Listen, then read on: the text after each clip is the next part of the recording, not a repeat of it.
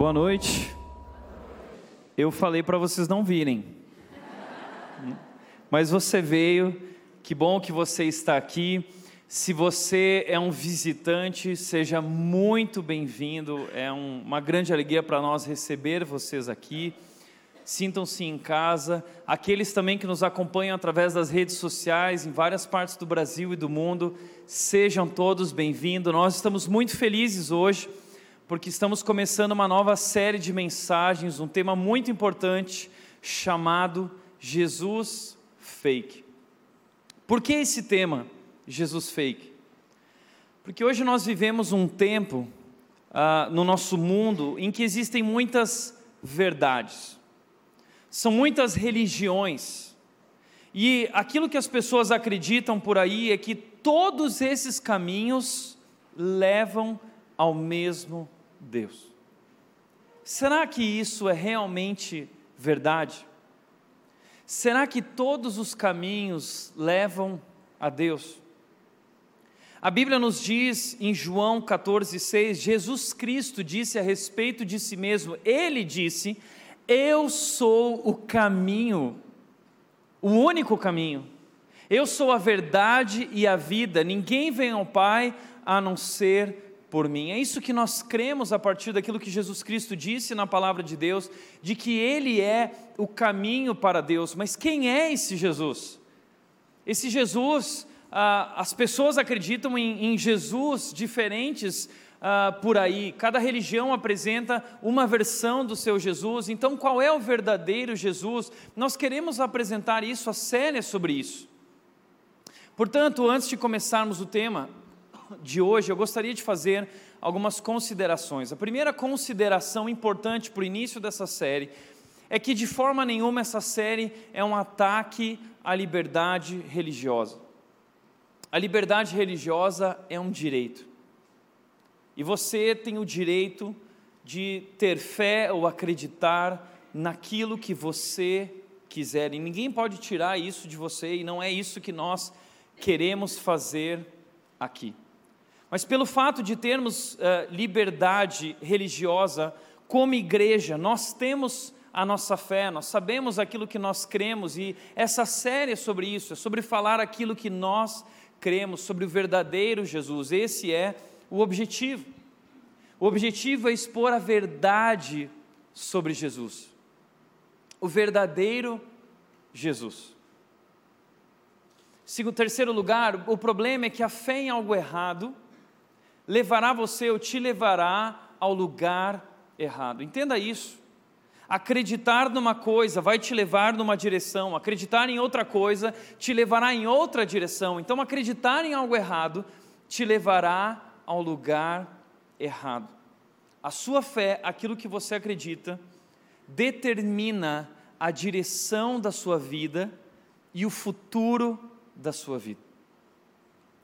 Por último, nós cremos que a Bíblia é a palavra de Deus e a verdade absoluta. Nós vivemos hoje um período do mundo chamado de pós-modernidade. E uma das marcas características da pós-modernidade é aquilo que é chamado de pluralismo. O que é um pluralismo? É, é, é um mundo onde existem muitas verdades não existe mais uma verdade absoluta, não existe mais uma única verdade. Cada um tem a sua própria verdade, cada um acredita no que quiser, e essas verdades, elas podem coexistir juntas. O problema é que isso não faz sentido nenhum. Porque se isso aqui é verdade, e isso aqui fala o contrário dessa verdade, então isso aqui está se contradizendo, não é possível que haja duas verdades. Se isso é verdade, então isso aqui é falso. É por isso que nós queremos olhar para a Bíblia, a palavra de Deus, porque para nós cristãos, a Bíblia é a nossa fonte de autoridade. Essa série não é sobre aquilo que o Tiago acha, não é sobre aquilo que a Red acha, essa série é sobre aquilo que a palavra de Deus diz.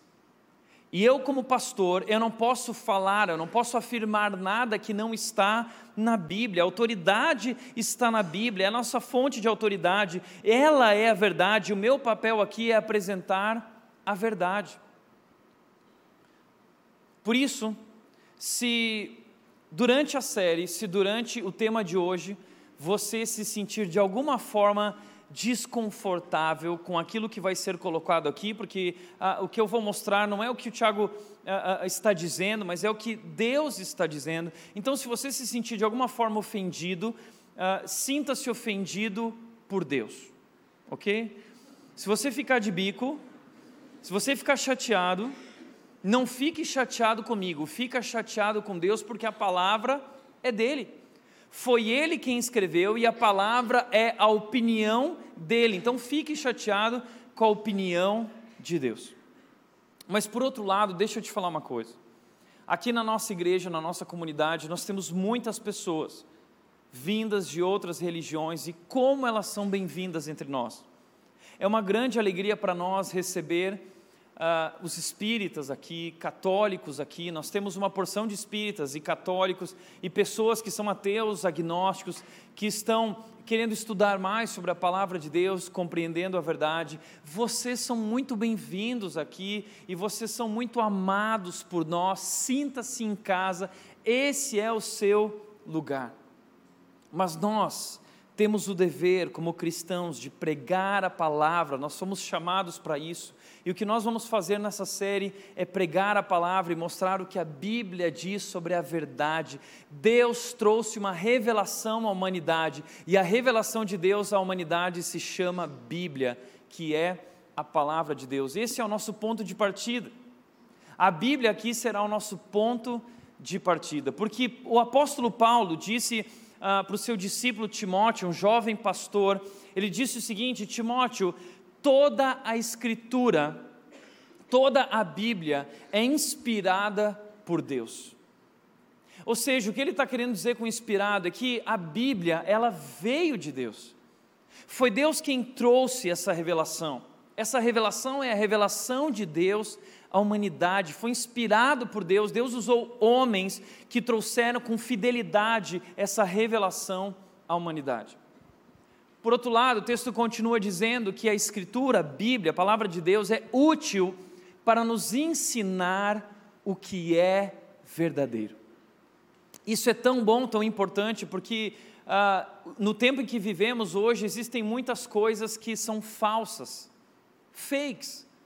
Você vai na rua 25 de março e você olha para algumas coisas lá que você fica pensando, isso aqui é original ou é falso? Né? Porque hoje em dia existem cópias, existem coisas que são muito parecidas e, e você não sabe diferenciar qual é o verdadeiro e qual é o falso. Hoje está na moda as fake news.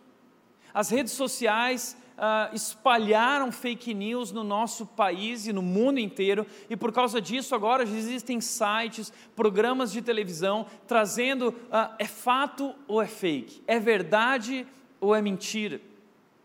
O interessante da Bíblia é que a Bíblia faz exatamente isso.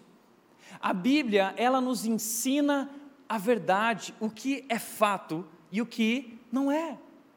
A Bíblia nos ensina o que é verdadeiro e você pode confiar totalmente na Bíblia, ela é a palavra de Deus e a verdade absoluta. Paulo continua dizendo, ah, e ela existe também, ela é útil para nos fazer perceber, acordar para aquilo que não está certo, aquilo que não está em ordem em nossa vida. A Bíblia é como um espelho que mostra quem nós somos e revela os problemas, ah, ah, ah nos corrigindo. O texto diz, Paulo diz, ela nos corrige a Bíblia, ela nos corrige. A Bíblia, ela nos confronta. Muitas vezes, quando estamos lendo a Bíblia, parece que ela está lendo o nosso coração, porque ela está falando exatamente sobre quem nós somos e o que nós sentimos, porque Deus nos conhece e através da Sua palavra, Deus quer nos mostrar o seu plano, a Sua vontade para as nossas vidas e para isso, por isso, Ele nos corrige. Então, estudar a Bíblia ler a Bíblia, Não é algo fácil, porque a Bíblia nos confronta. Muitas vezes, quando estamos lendo a Bíblia, parece que é ela que nos está lendo e a gente fica recebendo soco na cara, parece que é uma briga, porque a Bíblia nos revela a verdade sobre quem nós somos e não é fácil ouvir a verdade, não é fácil descobrir que estamos errados. A gente não gosta de ninguém falando para nós que nós estamos errados, mas é isso que a Bíblia diz. E por isso que a relação com a Bíblia muitas vezes é tão difícil, é porque ela é verdade. Mas o objetivo de Deus, segundo Paulo disse, é nos ensinar a fazer o que é o certo. Porque Deus ah, é o Deus Criador e Ele tem um plano para as nossas vidas. E Ele disse na Sua palavra, em Romanos 12, 2, que o seu plano, a sua vontade é boa, é agradável e é perfeita.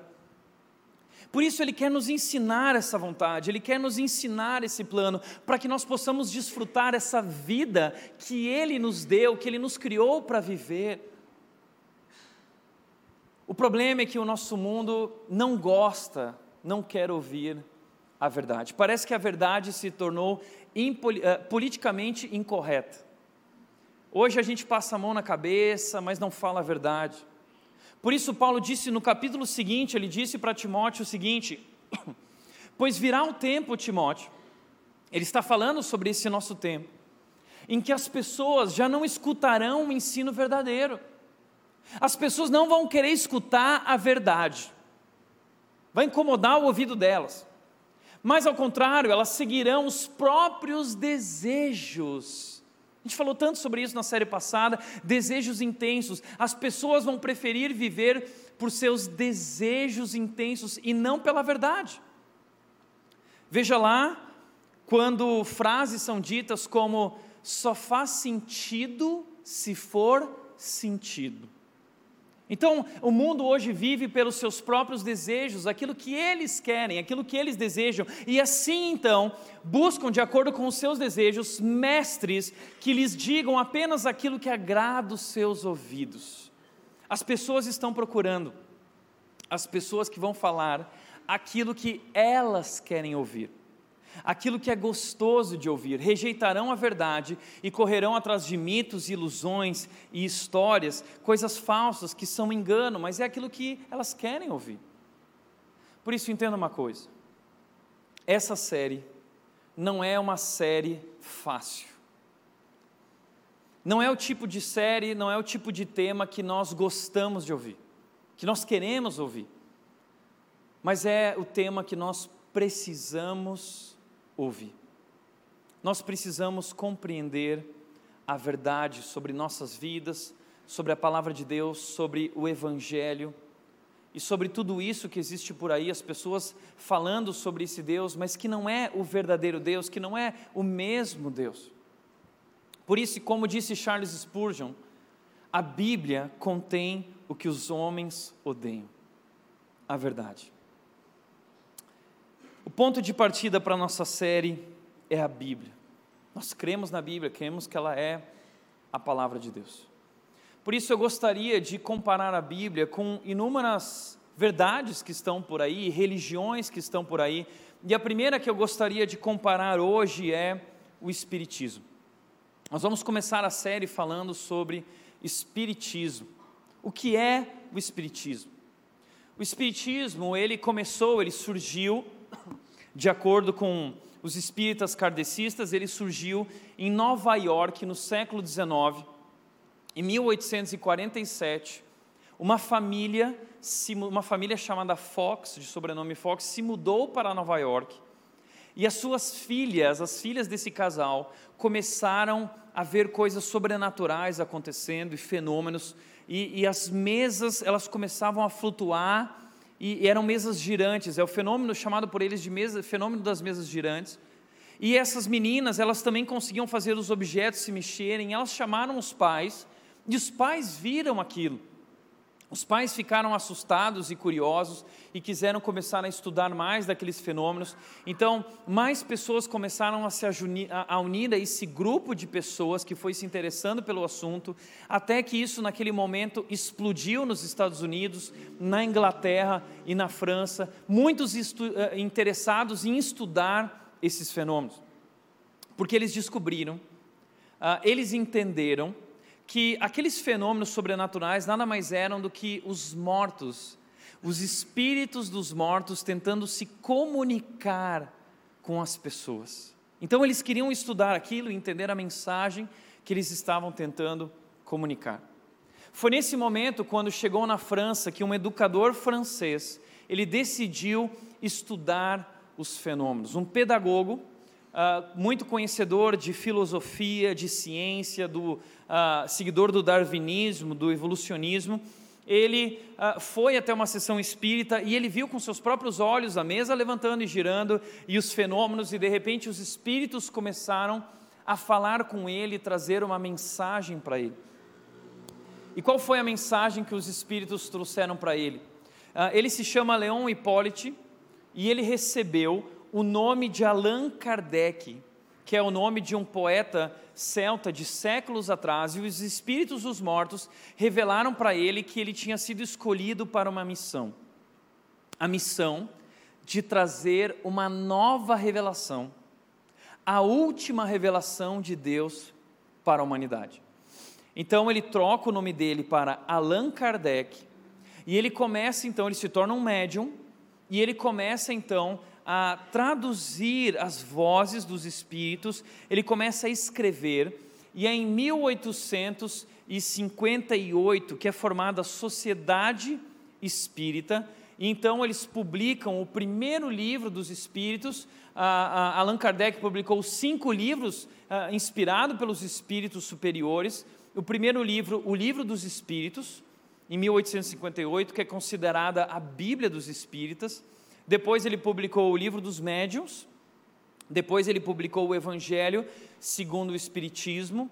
Depois ele publicou Céu e Inferno. E depois ele publicou a Gênese a, a, e os milagres e predições do Espiritismo. Cinco livros que ele publicou, dentre aqueles mais famosos do Espiritismo, que são seguidos por eles, e, e segundo eles, Allan Kardec recebeu essa revelação dos espíritos superiores. Quem são os espíritos superiores? Nada mais são do que os espíritos dos mortos que vieram revelar a verdade e trazer a verdade à humanidade. É uma mistura, o Espiritismo então se tornou uma mistura de filosofia, evolucionismo, budismo, esoterismo. Então, uh, o que Allan Kardec fez foi dar um tom uh, racional, aparentemente racional e lógico, inteligente, para esse movimento uh, do espiritismo e do ocultismo, algo que sempre existiu, mas eles tornaram isso algo da, da alta sociedade. A questão é que Uh, o espiritismo na França, na Inglaterra, nos Estados Unidos, não foi muito longe. Ainda existem adeptos do espiritismo nesses lugares, mas não tanto quanto no Brasil. Foi no Brasil que o espiritismo encontrou o cenário, o ambiente perfeito para ele crescer. Então, o espiritismo no Brasil, o último censo revelou que existe no Brasil a maior comunidade espírita do mundo. Se nós formos contar todas as vertentes do Espiritismo, como a, a, o Espiritismo kardecista, a Ubanda, o Candomblé, então de fato o Brasil é o país mais espírita do mundo. Não sei se você sabe disso, mas o Rio Grande do Sul é o estado mais espírita e envolvido com o ocultismo do Brasil. Tá?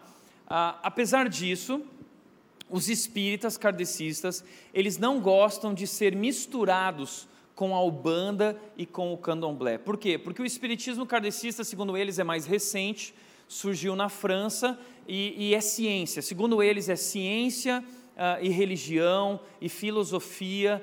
Uh, eles deram um tom mais inteligente para isso, por isso uh, eles chamam isso de espiritismo mesa branca, é o alto espiritismo.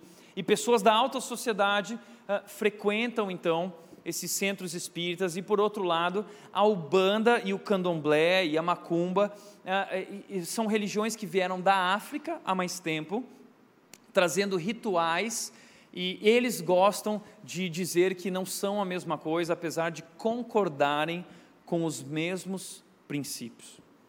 Então, hoje no Brasil, nós temos 3,8 milhões de espíritas, segundo o IBGE, o último censo que foi lançado em 2010, cerca de 2% da população. Porém, existe hoje no Brasil 40 milhões de simpatizantes as ideias espíritas. É muita gente. Porque o Brasil é um país que mistura diversas religiões e credos, ah, e o Brasil se tornou um país extremamente sincretista. Hoje, tudo no Brasil é válido. Né? To... No Brasil, hoje está na moda esse negócio de é o mesmo Deus. Todos os caminhos levam para Deus, e o interessante é que o Espiritismo ele instiga a curiosidade, porque os médiums eles dizem que podem também prever o futuro, e você pode se comunicar com os mortos. Então isso instiga as pessoas, esse misticismo, esse esoterismo. Então as pessoas elas procuram e, e, e, existem muitas pessoas que misturam o catolicismo com o espiritismo. Tem pessoas no meio evangélico que também se dizem espíritas. Mas será que isso realmente combina? Essa semana uma pessoa veio me falar sobre um convite uh, para participar de um encontro ecumênico aqui em Dayatuba. Ia ter mãe de santo, ia ter médium, ia ter padre, ia ter. e queriam que eu participasse. E eu disse não, porque não é o mesmo Deus, não estamos falando sobre o mesmo Deus, eu não concordo com isso, eu creio em algo completamente diferente. Bom, 40 milhões de simpatizantes, e aqui no Brasil, Chico Xavier foi o ícone do Espiritismo. Ele já morreu, mas ele se tornou o ícone do Espiritismo. Ainda jovem, quando ele era criança, a história de Chico Xavier conta que a mãe dele percebeu que uh, o menino tinha algo diferente e, e ela começou a, a, a, a história é triste porque o menino sofria porque a mãe ela ficava é, é, batendo no menino e, e diz a história que ela enfiava o garfo na barriga de Chico Xavier porque segundo ela o filho dela tinha o diabo na barriga dele, o diabo no corpo dele. Então ela castigou muito o filho dele, mas ele cresceu e ele se tornou o principal médium do Brasil, um dos maiores médiums da história, um homem considerado extremamente bondoso, extremamente caridoso, e ele escreveu 400 livros e mais de 10 mil cartas foram psicografadas por ele. Então ele recebia os espíritos dos mortos e ele trazia para as famílias isso de graça, ah, compartilhando então sobre ah, essas pessoas. Então ah, Chico Xavier, essa referência, esse ícone, o, e o espiritismo, ele cresceu, ele explodiu e está crescendo cada vez mais, inclusive entre os jovens tem se tornado uma moda o espiritismo. Agora, por que o espiritismo do Brasil deu tão certo? Eu gostaria de mostrar aquilo que disse um pesquisador de religiões. Ele escreveu um livro sobre as religiões brasileiras. Ele é um sociólogo, professor uh, principal da USP nessa área de religiões, e ele disse o seguinte sobre o Espiritismo: O Espiritismo é uma religião confortável. O, re, o Espiritismo é uma religião confortável, ela suaviza o drama da morte e dá respostas aparentemente lógicas ao que acontece de bom ou ruim, sem falar que podemos levar créditos e débitos para as outras vidas.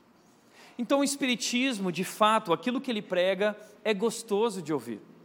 É uma verdade fácil de ouvir, é uma verdade confortável. Por quê? Por algumas razões. A primeira razão é que o Espiritismo ele sempre te dá uma nova chance. Se você morrer, você vai ter uma nova chance. Por quê? Porque você vai reencarnar e através das reencarnações você sempre vai ter uma nova chance. Eu vi na revista Época uma menina jovem falando isso. Eu gosto da minha religião porque ela diz que sempre existe uma segunda chance depois da morte. Então, o Espiritismo acredita nisso. Além disso, uma outra razão é que o Espiritismo dá a oportunidade de alguém que está sofrendo porque perdeu alguém que amava, um marido, uma esposa, um filho, um ente querido.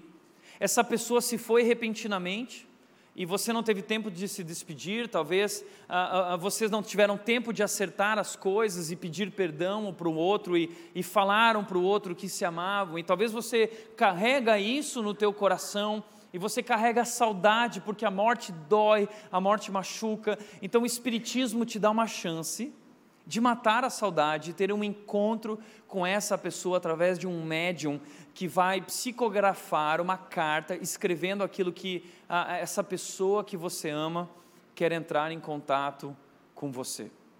Então, segundo os espíritas, ah, quando a pessoa morre, o seu espírito continua perto dos seus parentes e pode se comunicar e quer se comunicar com as pessoas que ama. Por outro lado, o Espiritismo também ah, diz que traz essas respostas lógicas ao que acontece de bom ou ruim. É uma maneira bem humana de pensar, como se fosse um karma. Ah, eles dizem que é a questão científica de causa e efeito. Se você está sofrendo na sua vida é porque você fez algo ruim. Então, ah, mas Tiago, o que eu fiz de ruim? Eles vão dizer: olha, pode não ter sido nessa vida, pode ter sido em outra vida.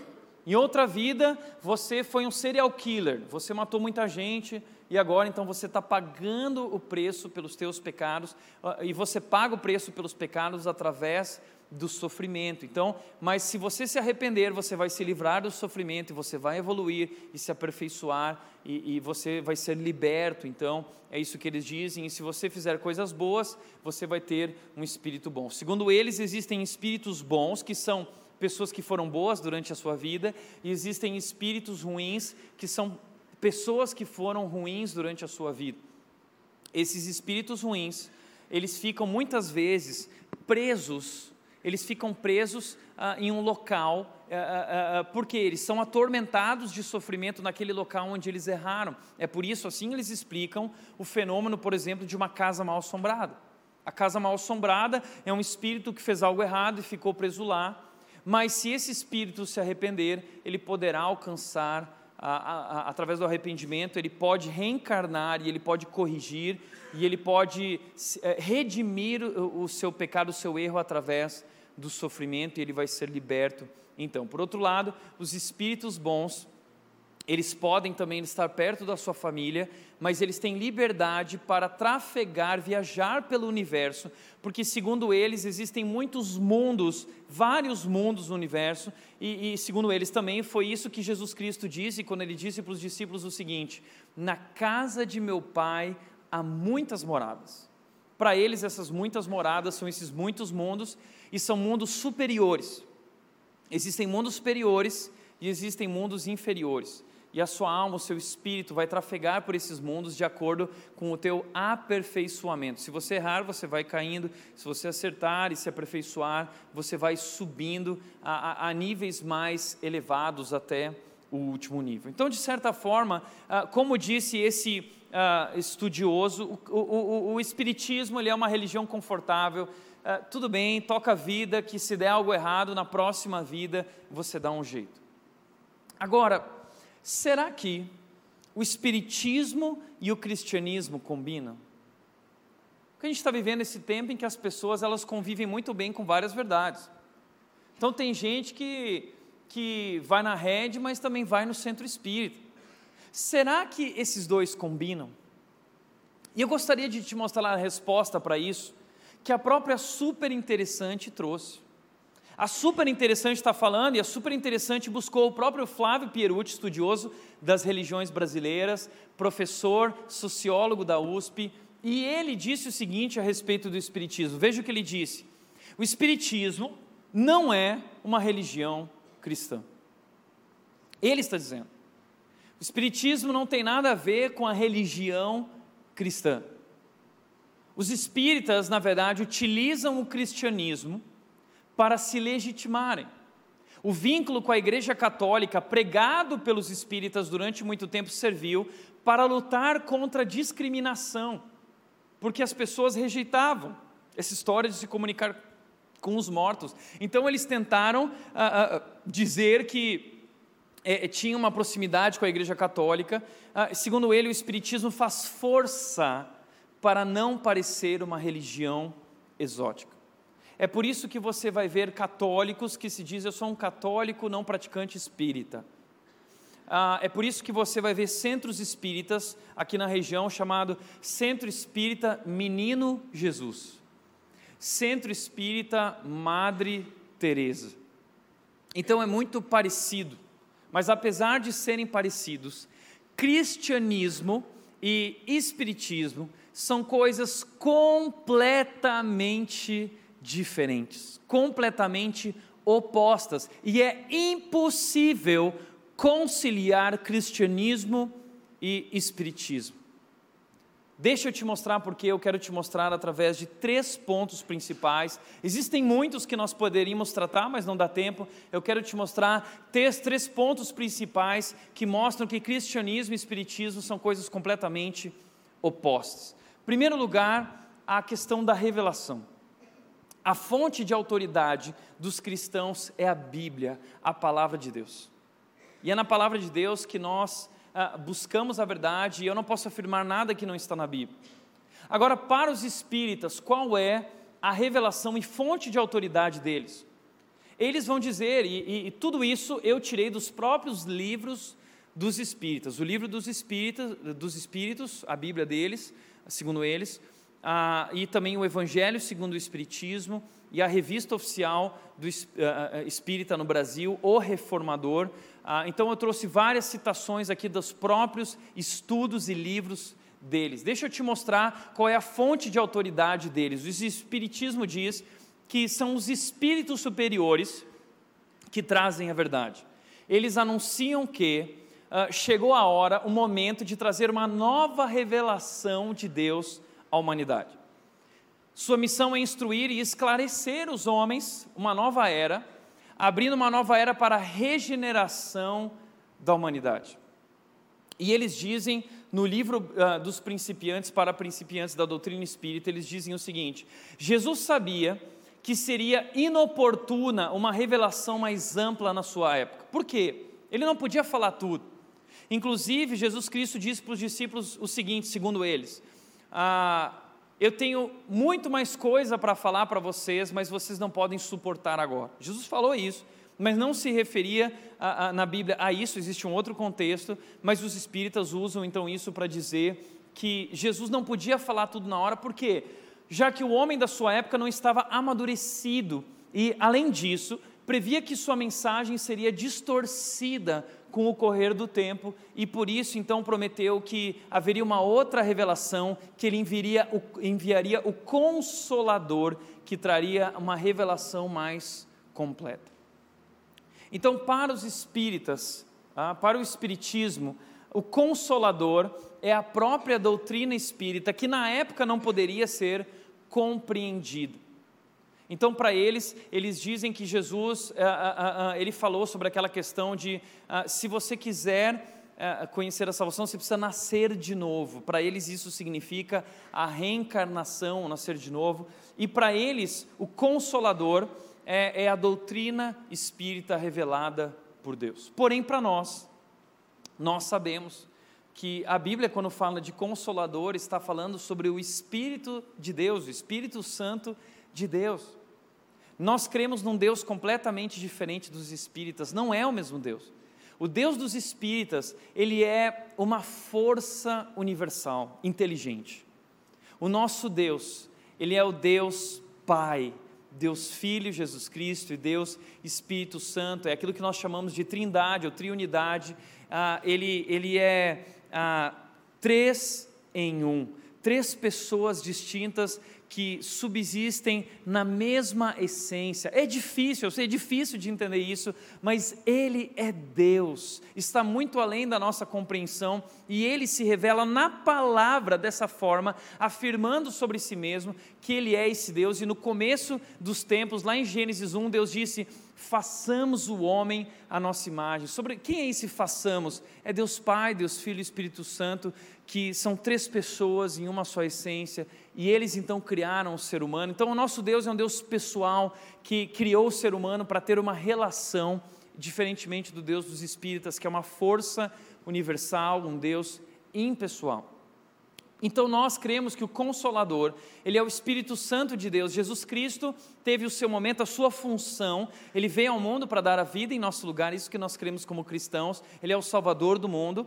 Uh, mas, uh, quando ele voltou para os céus, ele disse: Agora eu vou enviar o Consolador, que é o Espírito Santo de Deus, e ele vai habitar em vocês. Então, o Espírito Santo tem uma função uh, e, e, ele vai nos guiar à verdade, diz Jesus Cristo. Então, é isso que nós cremos que é o Consolador, mas os espíritas acreditam que o Consolador é a própria doutrina espírita, que não foi dada na época de Jesus porque eles não estavam prontos porque o, o mundo precisava progredir, a ciência precisava avançar para que os homens compreendessem a doutrina espírita. Então, só para você entender isso aqui, segundo eles, a primeira revelação de Deus à humanidade foi dada a Moisés. Moisés foi um médium que trouxe a primeira revelação, os dez mandamentos, o decálogo.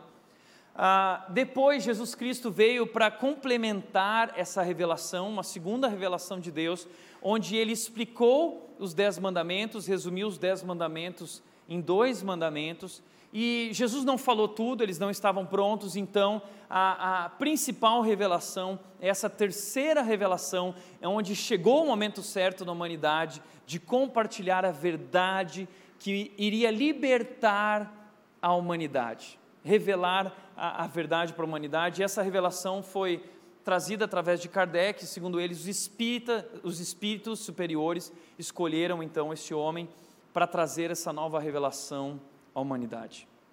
Então, como que isso aconteceu, esse processo de escrever essa revelação? Foi escrito por ordem e sob ditado dos espíritos. Então, a ordem foi dos espíritos dos mortos, e os espíritos dos mortos ditaram o que Kardec precisava falar para estabelecer os fundamentos dessa nova filosofia racional, segundo eles, lógica, ah, porque era um movimento ali do modernismo, da racionalidade, então eles trouxeram um tom científico e, e pode ver que ah, o Espiritismo acredita na evolução das espécies, no darwinismo, que era uma coisa que estava muito na, na, moda na época.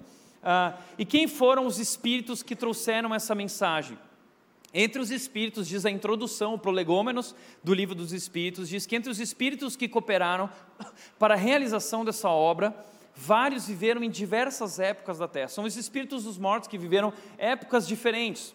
E aí o livro dos espíritos é assinado com os seguintes nomes, os seguintes espíritos escreveram, segundo ele, Platão, Sócrates, Apóstolo João, Agostinho de Hipona e o espírito de verdade, que é o espírito de todos os mortos, trazendo à tona a verdade de muitos outros que são mortos que não são conhecidos e por isso não tiveram o nome deles escritos nesse livro. Então, essa é a revelação uh, do Espiritismo, essa é a fonte de autoridade do Espiritismo. Agora, deixa eu te mostrar o que o cristianismo acredita, uh, o que a Bíblia diz, o que a Bíblia diz, uh, qual é a nossa revelação e a nossa fonte de autoridade, que é a palavra de Deus, a primeira coisa que ela diz é que a Bíblia é muito clara, condenando a comunicação com os mortos. A Bíblia condena a comunicação com os mortos. Deuteronômio 18, 10 e 11, Moisés, Moisés disse o seguinte: Não permitam que alguém do povo, Moisés sendo usado por Deus, escreveu isso, não permitam que alguém do povo pratique adivinhação, use encantamentos, interprete agouros, envolva-se com bruxaria, lance feitiços, atue como médium ou praticante do ocultismo, ou consulte os espíritos dos mortos. Então, a primeira coisa que eu quero te dizer é que no Espiritismo não há nada de uma nova revelação. Não existe nenhuma novidade no Espiritismo. Sabe por quê? Porque o Espiritismo sempre existiu. O ocultismo, a consulta aos mortos, aos espíritos superiores, sempre existiu. Esse texto foi escrito dois mil anos antes de Jesus Cristo, mil e quinhentos anos antes de Jesus Cristo. O povo de Israel saiu do Egito e lá no Egito na, eh, existiam muitos deuses e eles tinham médios e consultavam os mortos. E os povos na terra de Canaã, onde Israel precisou expulsar aqueles povos para tomar a terra de Canaã, eles tinham essas práticas de consultar os mortos. Aliás, um parênteses, quando a Bíblia diz o seguinte: para não gravar no seu corpo, não gravar no seu corpo nenhum sinal, aquele versículo que usam lá em Levítico contra a tatuagem, na verdade o contexto ali é outro as pessoas tatuavam deuses, espíritos dos mortos, tatuavam nos seus braços, e é por isso que a Bíblia condena, porque as pessoas adoravam esses espíritos superiores, os espíritos dos mortos. Olha que interessante. Mas a Bíblia, ela condena qualquer uh, uh, contato com uh, os mortos, ou consulta, ou praticante do ocultismo. A Bíblia é clara contra isso. E por que, que Deus é contra? A Bíblia diz que Deus odeia, é detestável ao Senhor quem pratica tal coisa. Não fica chateado comigo, quem está falando é Deus. Ele detesta, ele detesta quem pratica tal coisa. Não é comigo o seu problema, é com ele. Ele odeia, tá bom? Ah, por que, que ele odeia? Por que, que Deus odeia quem pratica tal, tais coisas? Sabe por quê? Porque, primeiro, Ele é o Deus único e verdadeiro. E Ele mesmo disse: não adorem outras coisas, não entreguem o coração de vocês a qualquer outra coisa que não seja eu. Eu sou a fonte de vida e confiem em mim, eu sou o Criador, eu sei o que é melhor para vocês, mas quando nós abrimos o nosso coração, quando nós abrimos a nossa mente ah, para isso, nós estamos dando brecha para o diabo na nossa vida. Você está abrindo ah, um espaço para o diabo atuar na tua vida e destruir a sua vida, e assim você se torna amaldiçoado. Deus quer te livrar disso, Deus te ama, Deus te quer longe disso. Mas veja só, como a Bíblia há muito tempo já falava sobre isso, só que agora o espiritismo kardecista ele tomou uma cara mais nova, inteligente, algo mais intelectual. Uh, por outro lado, a Bíblia também condena novas revelações. A Bíblia diz ser a revelação de Deus, a palavra inspirada de Deus, a revelação, a verdade de Deus para a humanidade. E ela mesma condena qualquer outra revelação. Veja o que o apóstolo Paulo, um dos escritores da Bíblia que foi usado por Deus, olha o que ele disse: que seja amaldiçoado qualquer um, incluindo eu mesmo, incluindo nós apóstolos, que, ou mesmo um anjo do céu, que anunciar boas novas diferentes, anunciar uma verdade diferente, o evangelho diferente de Jesus das que nós anunciamos. Repito, eu vou repetir, isso é grave. Se alguém anunciar uma verdade diferente, boas novas diferentes da que vocês receberam, que seja amaldiçoado. Agora, olha que grave isso e olha que interessante, ou mesmo um anjo do céu. Então, não interessa se um anjo vier dizendo que tem uma nova revelação de Deus. Você já viu isso, pastores, pessoas por aí falando assim: não, porque eu, eu vi um anjo. Ai, foi maravilhoso. Eu, uma vez eu vi um vídeo de um cara no YouTube, um pastor, que depois ele revelou que ele estava mentindo, que ele ficava no púlpito assim, é, é, ele ficava ouvindo os anjos. Ah, Aí ele falou, ah, ele falou isso, e todo mundo, ah, a igreja encheu, né, porque ele estava falando com o anjo. Então, as pessoas têm esse costume de dizer, ah, eu tive uma revelação, a, a, um anjo, eu vi um anjo, o anjo falou comigo. Aí foi tão lindo, foi tão lindo ver aquele anjo. Deixa eu te falar uma coisa, se essa foi a tua experiência com o anjo, o que você viu não foi um anjo, tá? Sabe por quê? Porque todas as vezes na Bíblia em que o anjo apareceu, as primeiras palavras do anjo foram, não tenha medo. Para Maria foi assim, não tenha medo, Maria. Para Gideão foi assim, não tenha medo. Para José foi assim, não tenha medo. Para todos foi assim, não tenha medo. A primeira frase do anjo. Por quê? Porque imagina você estar tá dormindo, de repente você abre os olhos e tem um bicho de seis asas em cima de você. Não é uma experiência assim, ai que lindo. Ai, um anjo. Você vai tomar um susto, vai ficar apavorado. Então, graças a Deus, eu nunca vi um anjo, tá? Graças a Deus, eu nunca vi um anjo, não quero ver, tá? Mas o que a Bíblia está dizendo é que, mesmo que um anjo do céu traga uma nova revelação, você não deve acreditar. Por quê? Porque a Bíblia é a única revelação de Deus para a humanidade, suficiente e completa. Tudo o que você precisa saber sobre Deus, Ele colocou na Sua palavra. E no final da sua palavra, lá em Apocalipse, está escrito desse jeito: se alguém acrescentar um iode, que é um pontinho, é um pontinho, se alguém acrescentar um, qualquer coisa na minha palavra, que seja maldito, que seja amaldiçoado. Por quê? Porque está completo, não é necessário mais nada. Então, ah, Tiago, então de onde vem ah, essas revelações desses espíritos? De onde que vem isso? Se, por exemplo, uma vez eu fui lá, eu já ouvi pessoas falando isso, e, e quando eu me comuniquei com o médium, ele trouxe exatamente detalhes da minha vida pessoal, do meu relacionamento com aquela pessoa, como ele saberia? Como pode ser isso? A Bíblia diz de onde vem isso. A Bíblia diz que são espíritos enganadores, espíritos enganadores. 1 Timóteo 4, 1 e 2 diz: O Espírito afirma claramente que nos últimos tempos, alguns, o Espírito Santo de Deus, ok? Ah, os últimos tempos, alguns se desviarão da fé, vão se desviar da fé. Por quê? Dando ouvidos a espíritos enganadores, que querem nos desviar da fé, e a ensinamentos de demônios, que vêm de indivíduos hipócritas e mentirosos, cuja consciência está morta. Então veja, a, a Bíblia está falando que na verdade tudo isso é trazido por demônios, são ensinamentos de demônios que querem nos desviar da fé. Esse é o objetivo. Agora, quem são os demônios? Que história é essa? Para o Espiritismo, segundo o Espiritismo, não existem demônios. O que existem são espíritos bons ou maus e eles podem possuir as pessoas. Mas nós sabemos que é, possessão é algo demoníaco. Então, a possessão demoníaca existe. Eu já uh, vi situações de possessão demoníaca, demoníaca já expulsei uh, demônios.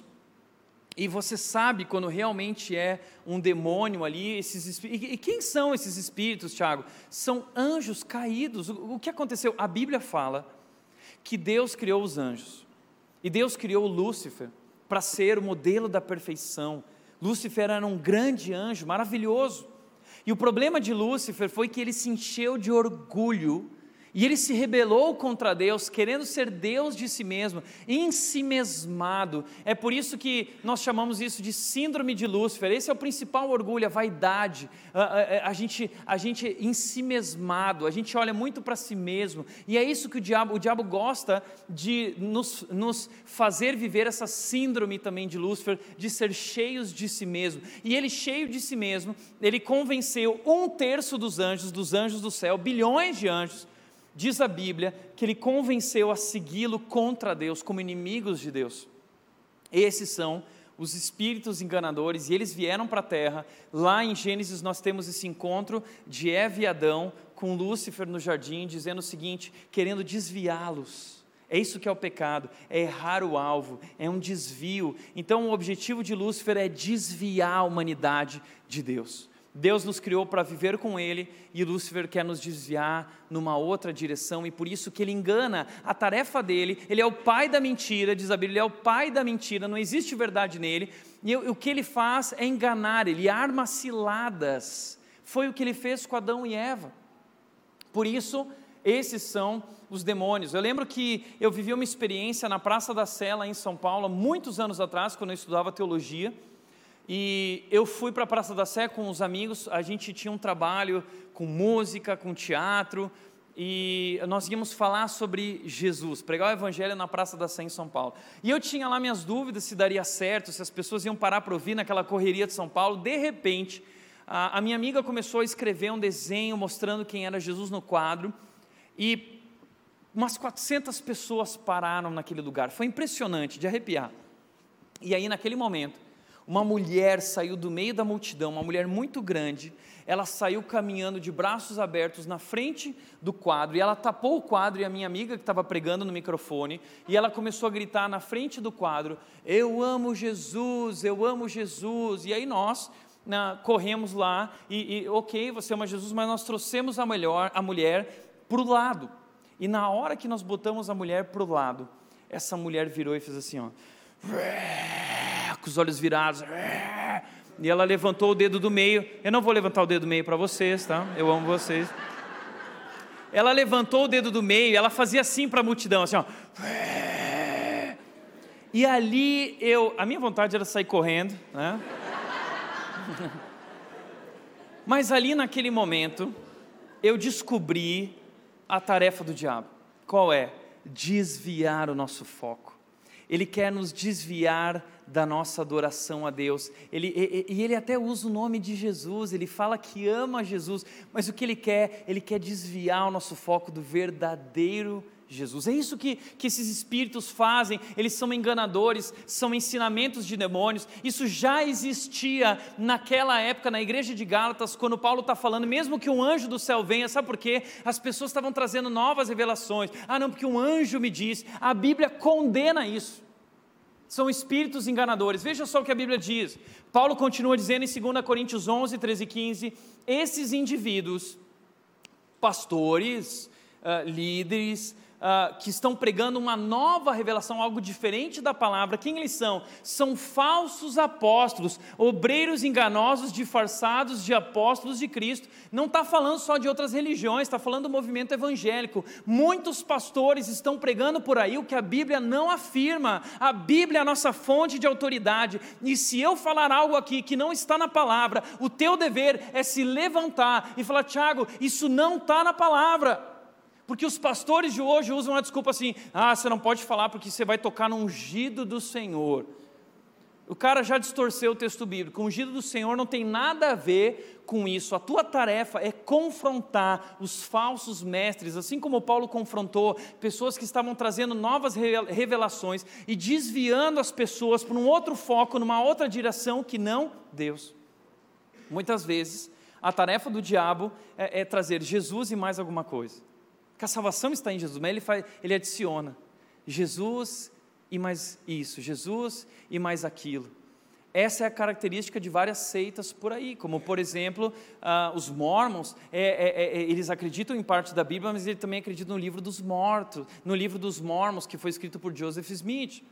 Os adventistas, eles acreditam na Bíblia, acreditam nos livros escritos de Ellen White. É a Bíblia Jesus e mais alguma coisa. É Jesus e o sábado. Jesus, está entendendo? Adiciona alguma coisa. Isso é extremamente pernicioso, tá? Esses indivíduos são falsos apóstolos, enganadores, disfarçados de apóstolos de Cristo, mas não me surpreendo.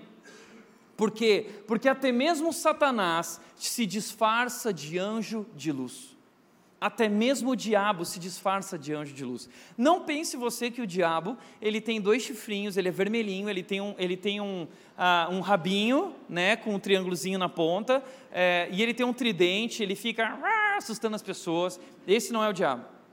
O diabo se disfarça de anjo de luz. Por isso, se você quiser entender mais ou menos como é o diabo, nem vai ver, tá? Mas lá no Netflix tem uma série chamada Lúcifer que é um diabo bonitão, gostosão. Ah.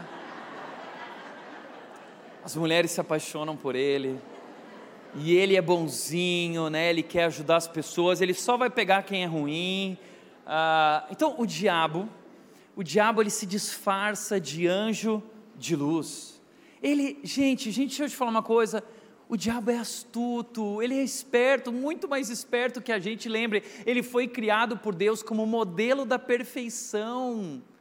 Ele é incrivelmente poderoso, ele é incrivelmente a, a, a, cheio de astúcia, ele já vive há milhares de anos, ele conhece o ser humano, ele tem diversas estratégias, ele arma ciladas, ele é enganador, ele sabe como nos enganar, ele sabe exatamente como fazer isso e ele faz, ele faz. Por isso, não é de admirar que os seus servos demônios, espíritos enganadores, também finjam ser servos de justiça. Você acha que o diabo vai criar uma coisa totalmente contrária à Bíblia? Não, ele vai criar algo bonitinho. Ai, faz sentido. Ai, que bonito isso. Tudo é válido, tudo é legal. E, e, e o que importa é o amor. Mas que amor é esse? Né? A gente vai falar sobre isso no último capítulo da série, sobre esse falso evangelho ah, do amor, que é um amor que, que é um pseudo-amor, não é um amor de verdade, é um amor desprovido da verdade, isso não é amor. Espíritos enganadores. Agora, segundo ponto, que a Bíblia, o cristianismo e o espiritismo se contrapõem, ah, é uma questão de reencarnação. O espiritismo, a sua premissa básica, a reencarnação, eles acreditam na reencarnação. O que é a reencarnação? O Evangelho segundo o Espiritismo diz: a reencarnação é a volta da alma ao espírito, à vida corporal, mas em outro corpo novamente formado para ele, que em nada tem em comum com o antigo. Então a pessoa morre, a, a morte não é algo ruim no Espiritismo, é apenas a passagem para uma outra vida, para um outro momento, um novo capítulo. A sua missão se encerrou e começa um novo momento uh, que pode ser tão bom quanto esse momento e deve ser tão bom quanto esse momento que você teve. A morte, segundo o livro dos Espíritos, é uma simples mudança de estado, a destruição de uma forma frágil que não, já não proporciona à vida as condições necessárias ao seu funcionamento e à sua evolução. Então, a morte ah, não é uma notícia ruim, a, a boa notícia é que vai ter uma segunda chance depois da morte e você vai poder reencarnar novamente, se você for uma pessoa boa. Agora, se não for uma pessoa boa, então você uh, vai ter que se arrepender, você vai sofrer, o seu espírito vai sofrer até que você se arrependa, para que possa reencarnar novamente. Qual é o objetivo da reencarnação? É a expiação. Porque se você foi uma pessoa ruim, você vai ter a chance de melhorar. Porque no Espiritismo, cada um é redentor de si mesmo, salvador de si mesmo. Então, a, o objetivo da reencarnação é o aprimoramento progressivo da humanidade. A cada nova existência, o espírito dá um passo no caminho do progresso, quando se despojou de todas as suas impurezas, não tem mais necessidades das provas da vida corporal. Então, a visão do espiritismo é uma visão muito parecida com aquela visão que existia há milhares de anos atrás, eh, que foi lançada por Mani, de onde surgiu o maniqueísmo, que vê a matéria como algo ruim. Então, o espírito é algo bom. Quando a matéria não é mais necessária, o espírito, então, ele se liberta. Ah, isso não combina em nada com a Bíblia. Nós somos criados por Deus com o nosso corpo também. Então, ah, eles enxergam assim, e o espírito, então, ele está livre, ele pode trafegar por esses mundos, viajar pelo universo, se ele for um espírito bom, senão, ele está preso. Ah, e na visão deles, não existe céu ou inferno. O inferno, na verdade, não é um, um lugar permanente Uh, o inferno, na verdade, é como você se sente depois da morte. Se você foi uma pessoa má, você vai sofrer, isso é o inferno. Uh, e, e, a mesma coisa vale para o céu. Existem mundos superiores, inferiores, e você vai trafegando, trafegando por esses mundos até que você atinja a perfeição. Para eles, Jesus Cristo não é Deus, não é o Filho de Deus, ele é um homem que simplesmente alcançou a perfeição, chegou ao último nível e por isso ele se chama Cristo. Cristo é esse último nível, o nível 6, e qualquer ser humano pode chegar no mesmo nível de Jesus, o nível 6, e nós podemos também ser Cristos. Nós também podemos ser Cristos. Então Jesus serve como um modelo. Jesus foi um médium importante que alcançou a perfeição. Os apóstolos foram médiums, segundo os espíritas, que também ah, estavam é, é, reencarnando e continuam reencarnando para atingir esse último nível a perfeição. Então é para isso que serve a reencarnação. Quando Jesus falou, segundo eles, quando Jesus falou que precisamos nascer de novo, ele se referia à reencarnação. Jesus teve um encontro com Nicodemos e falou: Olha, Nicodemos, tem que nascer de novo. E ali eles falam assim: Não, ali Jesus está falando da reencarnação, tem que nascer de novo e nascer de novo. Nós sabemos que Jesus não estava falando sobre isso. O nascer de novo se refere a uma experiência aqui nesse mundo, quando nós conhecemos Jesus, nos arrependemos dos nossos pecados o Espírito Santo vem habitar na nossa vida e ele opera uma transformação. E é uma transformação tão grande que a Bíblia fala é como se fosse nascer de novo. Essa é a ideia. Jesus também falava, segundo eles, sobre ressurreição, porque eles não entendiam o conceito de reencarnação naquela época. Eles não conseguiam compreender reencarnação, então Jesus falou sobre ressurreição. Agora, isso não faz sentido porque eles não entendiam o conceito de ressurreição, eles não acreditavam nisso. A cultura grega, os judeus não acreditavam nesse negócio de ressurreição. Tá? Então, para eles não fazia o menor sentido um homem ressuscitar. E, e, a palavra reencarnação e a palavra ressurreição, elas têm sentidos completamente diferentes. Mas isso é o que os espíritas dizem. Agora, o que, que a Bíblia fala sobre essa questão da reencarnação? Primeira coisa que a Bíblia fala é que a morte ela, ela é um problema. A, a morte é resultado do pecado, é consequência do pecado. Nós não fomos criados para a morte, nem para um sistema de reencarnação. Na verdade, a Bíblia mostra que nós somos criados para viver eternamente, vida, e fomos criados para viver com Deus. Mas Deus tinha um plano. E o plano de Deus era perfeito, e Deus disse: coma livremente ah, de todas as árvores do jardim, exceto da árvore do conhecimento do bem e do mal. Se você comer desse fruto, certamente morrerá. Então o plano de Deus era perfeito, e Deus disse: Olha, você pode comer de tudo, desfrutar de tudo, você é livre, mas só não coma dessa árvore do conhecimento do bem e do mal. E a pergunta é: por que Deus colocou essa árvore ali? Sabe por quê? Porque aquela árvore representa a liberdade do homem, o seu livre-arbítrio. Porque Deus não quer ter uma relação com o homem de escravo ou servo. Deus ama o homem e ele quer ter uma relação com a humanidade. E não existe uma relação de amor, não existe verdadeiro amor sem liberdade. Não existe verdadeiro amor sem livre-arbítrio. E Deus dá uma oportunidade para o homem, mas ele diz: não faça isso, porque se você fizer isso, certamente você morrerá. O homem e a mulher foram enganados pelo diabo que dizia: ah, mas que Deus é esse que não deixa vocês comer? Eva, segue o teu coração. Eva, não existe certo ou errado, existe o que te faz feliz. É, ninguém pode dizer que você não pode, Eva. Você pode, se você quer, se faz sentido para você, se o teu coração deseja, então vá em frente. E eles foram em frente, e isso destruiu a humanidade, nos separando de Deus. O pecado, então, gerou a morte. O resultado do, do, do, do pecado é a morte. Não fomos criados para morrer, por isso que a morte machuca, a morte dói, a gente não foi criado para a morte. Veja o que diz Romanos 6,23: o salário do pecado, o resultado, a consequência do pecado é dura, é a morte. Mas, tem um mas nessa história, isso que é o Evangelho. O Evangelho, antes de ser uma boa notícia, ele é uma péssima notícia. Estamos mortos, condenados, mas a boa notícia é esse mas mas o presente, o dom gratuito de Deus é vida eterna em Cristo Jesus. Então a morte, ah, ela é consequência desse erro, desse pecado, ah, e nós morremos uma única vez. Não há uma segunda chance depois da morte, de acordo com a Bíblia. Hebreus 9, 27 e 28 diz: E assim como cada pessoa está destinada a morrer uma só vez, cada pessoa vai morrer uma só vez vez. E depois? Depois vem o julgamento. Também Cristo foi oferecido como sacrifício uma só vez para tirar o pecado de muitos. O que acontece depois da morte? A Bíblia diz que todos nós estaremos diante de Deus. Então, olha que interessante, dizem por aí que todos os caminhos levam a Deus, é verdade. Todos os caminhos levam a Deus no julgamento.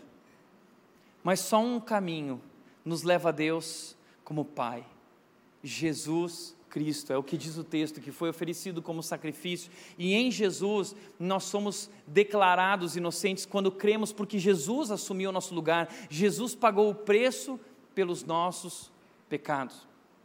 Por isso morremos uma única vez. E existe então vida eterna ou morte eterna. Mateus 25, 46, Jesus está trazendo uma parábola falando sobre o futuro, o fim dos tempos, e ele diz: aqueles que não creram e que não viveram como Deus os chamou para viver, ah, ah, eles irão para o castigo eterno, mas os justos irão para a vida eterna. Que justos? Aqueles que foram justificados através, salvos pelo sacrifício de Cristo, que creram em Jesus. Então a Bíblia ela fala sobre essa questão de vida eterna e morte eterna. Ela fala sobre inferno, ela fala sobre céu. Os espíritas negam essa realidade de inferno e céu, dizendo que inferno é apenas o que a alma sente depois da morte. Mas olha o que Jesus disse, no mesmo capítulo, versículo 41, ele diz: Em seguida, o rei se voltará para os que estiverem à sua direita e dirá: Fora daqui, malditos, para o fogo eterno, preparado para o diabo e seus anjos. Então a Bíblia fala claramente em diversos textos sobre o inferno. O inferno é uma realidade difícil de entender, mas a Bíblia diz que foi criado para os anjos e para o diabo, ah, muito antes da fundação do mundo. Deus condenou o diabo e seus anjos porque eles se rebelaram, e um dia eles serão enviados para o fogo do inferno, e a Bíblia diz que todos aqueles que não creram, que não receberam Jesus como Salvador, serão enviados para o fogo eterno, lago de enxofre, e isso é tão triste, isso é tão triste, isso é tão pesado, mas é por isso essa série, porque nós queremos mostrar a verdade que liberta, a verdade que liberta. Ah, Jesus, Paulo também disse em 2 Tessalonicenses 1, 7, 9, ele diz: Na revelação do Senhor Jesus no futuro, quando ele vier do céu, uh, virá com seus anjos poderosos em chamas de fogo, trazendo juízo sobre os que não conhecem a Deus, não se renderam a Deus e se recusaram a crer uh, nas boas novas, na verdade do nosso Senhor Jesus Cristo. Eles serão punidos com destruição eterna, separados para sempre da presença do Senhor e de seu glorioso poder. Por outro lado, a Bíblia diz que há uma oportunidade em Jesus. A salvação está em Jesus. E o novo nascimento é essa salvação que nós temos em Jesus. O que é esse novo nascimento na Bíblia? 2 Coríntios 5,17 mostra o que é.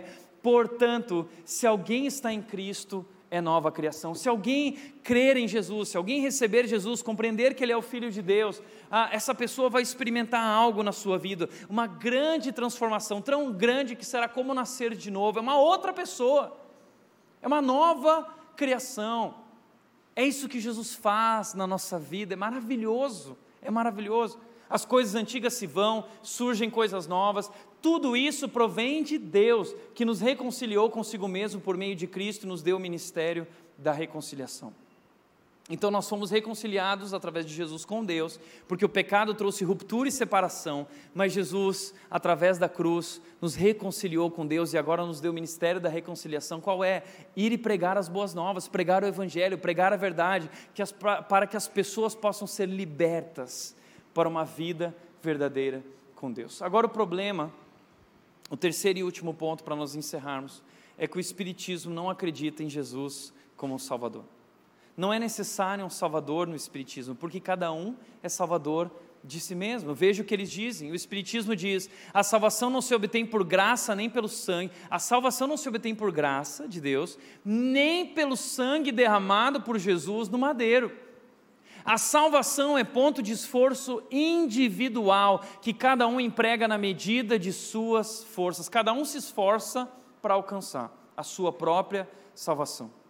Agora veja o que diz uh, um homem que escreveu um livro chamado Roma e o Evangelho, e ele diz que recebeu o Espírito de Maria, a mãe de Jesus, e veja o que diz o Espírito de Maria sobre uh, o, Jesus. Jesus Cristo não podia, nem quis, assumir todas as responsabilidades individuais dos homens, contraídas ou por contrair dos seus pecados. Ele não podia nem queria. Ele muito menos podia, pelo sacrifício da sua vida, remir a humanidade da pena a que fora condenada. Jesus não podia, nem queria. A redenção da humanidade não se firma, pois, nos méritos e sacrifícios de Jesus, e sim nas boas obras dos homens. É através de boas obras que você é salvo. Eles acreditam nisso. A máxima do Espiritismo é: fora da caridade não há salvação.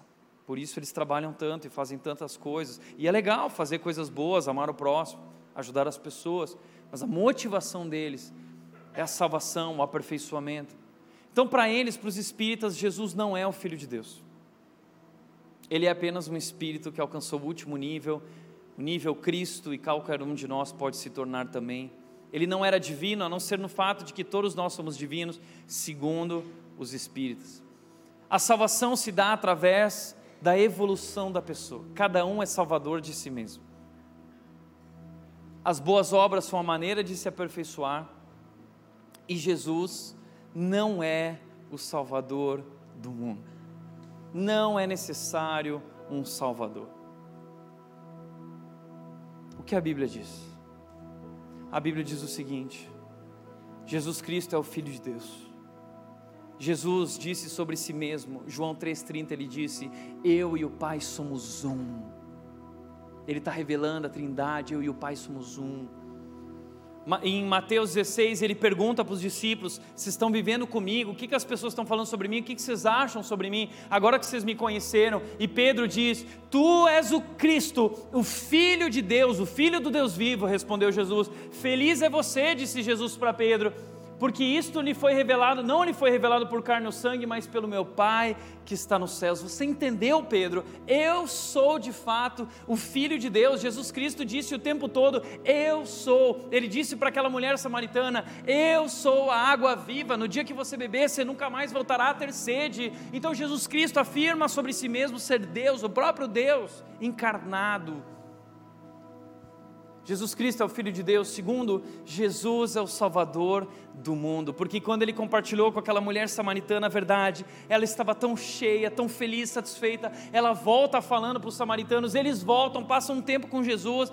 E aí então os samaritanos dizem o seguinte, constatam o seguinte depois de conhecer Jesus, eles dizem: então disseram à mulher: agora cremos, não apenas por causa do que você nos contou mas porque nós mesmos o ouvimos, nós vimos, agora sabemos que Ele é de fato o Salvador do mundo. Ele é o Salvador do mundo, Ele é o Messias que nós esperávamos, Ele é o escolhido de Deus, Ele é o Cordeiro de Deus que tira o pecado do mundo. Ele chegou, Ele disse: está chegando a hora, na verdade já chegou. Ele chegou, Deus chegou para transformar todas as coisas e nos libertar do poder da morte e do poder do pecado. Por isso, para os espíritas, você paga o pecado com sofrimento. Para o cristianismo, o pecado foi pago por Cristo na cruz, na sua morte. Jesus pagou o preço pelo pecado. Efésios 1, 7, 8 diz: Nele, quem Jesus, nele temos a redenção, a salvação, por meio do seu sangue, o perdão dos pecados. O seu sangue nos purifica do pecado, de acordo com as riquezas, de acordo com essa graça de Deus, a qual Deus derramou sobre nós. Jesus pagou o preço, Jesus faz, fez o que eu não podia fazer, o que você não podia fazer, o que nós não éramos capazes de fazer, a, a, salvação que não éramos capazes de alcançar. Jesus Cristo é Deus que veio ao mundo, esvaziou, se humilhou e se rendeu na cruz e morreu a nossa morte. E Isaías 53 diz: Ele foi esmagado na cruz pelas nossas transgressões e pecados, Ele pagou o preço, Ele é o sacrifício. E a salvação agora é um presente de Deus. Ah, Efésios 2 continua dizendo, 4 e 5: Todavia, nós pecamos. Estávamos mortos, diz o começo do capítulo 2 de Efésios, estávamos mortos, condenados, escravos dos nossos desejos. Mas aí a palavra mais bonita da Bíblia, todavia, Todavia, a história não acabou assim, porque um Deus cheio de amor não deixaria a história acabar assim. Deus, que é rico em misericórdia, cheio de misericórdia, cheio de amor, com grande amor com que nos amou, deu-nos vida com Cristo quando éramos pecadores, estávamos mortos em transgressões. Pela graça vocês são salvos, é um presente de Deus é um presente, é de graça, Ele dá livremente para todo aquele que nele crê, crê que Jesus Cristo é o Filho de Deus e o Salvador do mundo. Mas para o Espiritismo, isso é um absurdo. O Evangelho segundo o Espiritismo, na página 76, os espíritos superiores dizem o seguinte: a graça é coisa que não existe, porque seria uma injustiça. Não é isso que parece? Faz sentido. É injustiça um justo pagar pelo injusto. É injustiça um injusto não sofrer a pena e o justo sofrer a pena no lugar dele. Isso não faz sentido, isso é um absurdo. Sim, é isso que a Bíblia diz, o Evangelho é um absurdo. Paulo disse em 1 Coríntios 1,18: a mensagem da cruz é loucura, é um absurdo, porque ah, ah, para aqueles que se encaminham para a destruição, mas para nós que estamos sendo salvos, é o poder de Deus porque nós entendemos que Deus é cheio de amor, que Ele nos amou e Ele fez com o seu poder aquilo que nós não éramos capazes de fazer, e Ele morreu na cruz e Ele venceu a morte com o seu poder, porque Ele é Deus, o único e verdadeiro Deus. Mas a Sua graça é um absurdo, esse amor é um absurdo. Por que um homem faria isso? Subiria na cruz? Por que Deus subiria naquela cruz e morreria sofrendo daquele jeito? Não é preciso ser um absurdo. Por que ele faria isso? Sabe por que ele faria? Porque ele te ama. A Bíblia diz, Jesus Cristo disse, porque Deus amou o mundo de tal maneira, Deus amou o mundo tanto, tanto, tanto, que enviou Jesus Cristo para dar a sua vida por todo aquele que nele crê, não, não pereça, não morra, mas tenha a vida eterna. Deus fez isso por amor. Deus ama você. e Ele não deixaria o pecado te levar para longe dele. A morte não é mais a última palavra.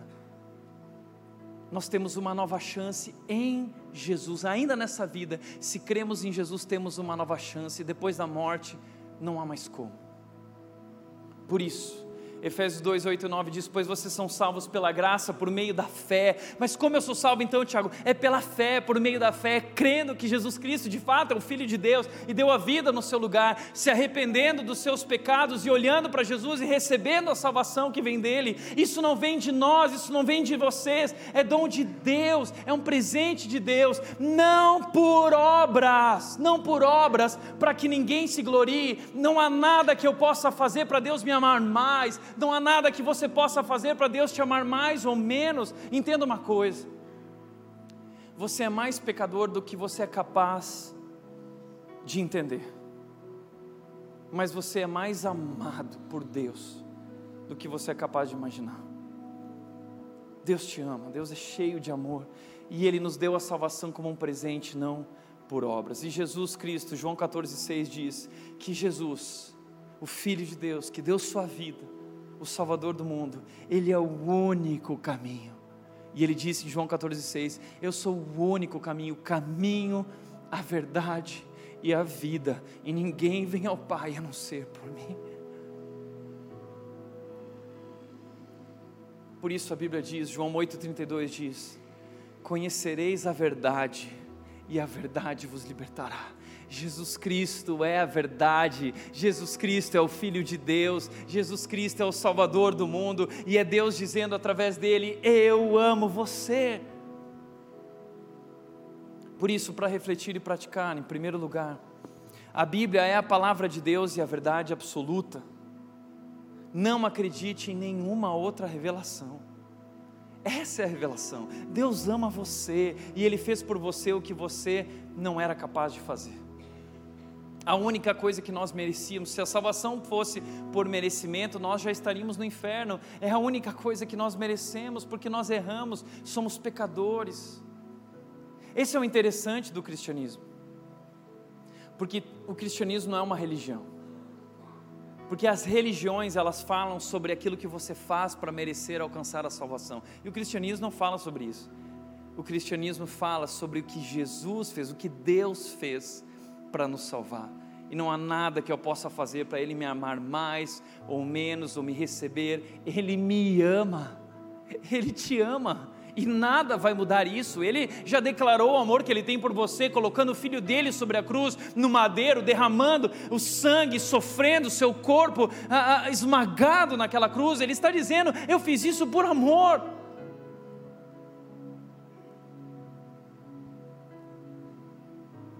É impossível conciliar o Espiritismo com o cristianismo. É impossível. São opostos. Em quem você vai confiar? Você precisa tomar uma decisão. Você vai confiar na Bíblia ou nos Espíritos dos mortos? Por último, só existe um caminho para Deus: Jesus Cristo. Qualquer outro caminho te levará ao lugar errado a fé em algo errado, a fé no Jesus errado, num Jesus fake, te levará ao lugar errado. Deus ama você, por isso Ele trouxe a verdade. Conhecereis a verdade, e a verdade vos libertará. Amém? Feche teus olhos.